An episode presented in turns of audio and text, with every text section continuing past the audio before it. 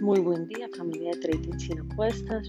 Les habla Andrea Novoa. Vamos con el contexto de mercados internacionales para el día de hoy, miércoles 18. Avancemos por Estados Unidos. El actual mandatario, Donald Trump, sigue con la batalla eh, por dar freno al resultado de las elecciones efectuadas el pasado 3 de noviembre, donde resultó perdedor de la reelección presidencial. Mientras el presidente electo Joe Biden mantiene toda su atención fijada del aumento de casos generados por la pandemia, situación que piensa afrontar el próximo 20 de enero cuando asuma legalmente el cargo de presidente de la nación norteamericana, es decir, dentro de dos meses prácticamente.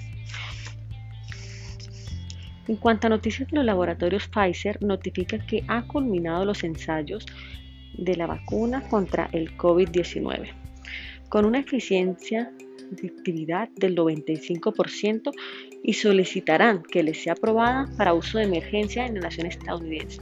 Sin embargo, los que tendrían prioridad para la aplicación de esta vacuna serían los trabajadores del sector salud y pasarían meses antes que la misma pueda ser aplicada en la población en general.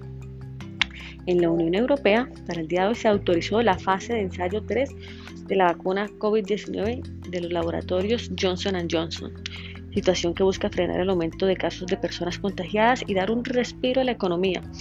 La zona euro, a pesar del avance de las dos vacunas, ha presentado pérdidas en el rendimiento de sus bonos. El panorama de los inversores es mejor que en días pasados, pero continúa bajo amenazas de, que la recuperación sea lenta y desigual.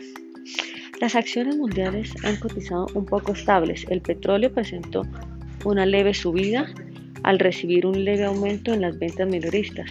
Los inversores han dejado de lado el avance que sigue tomando la pandemia del COVID-19 ya que aún mantienen la euforia ocasionada por las vacunas contra la pandemia.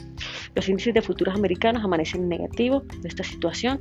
Eh, bueno, si hablamos de, de Standard Poor's en este momento, 3.609, 0.48% abajo. Dow Jones perdiendo 1.08, ubicándose en 29.783. El Nasdaq también reduciéndose 0.21% en 11.899. Si miramos el IDEX, ha venido ganando terreno.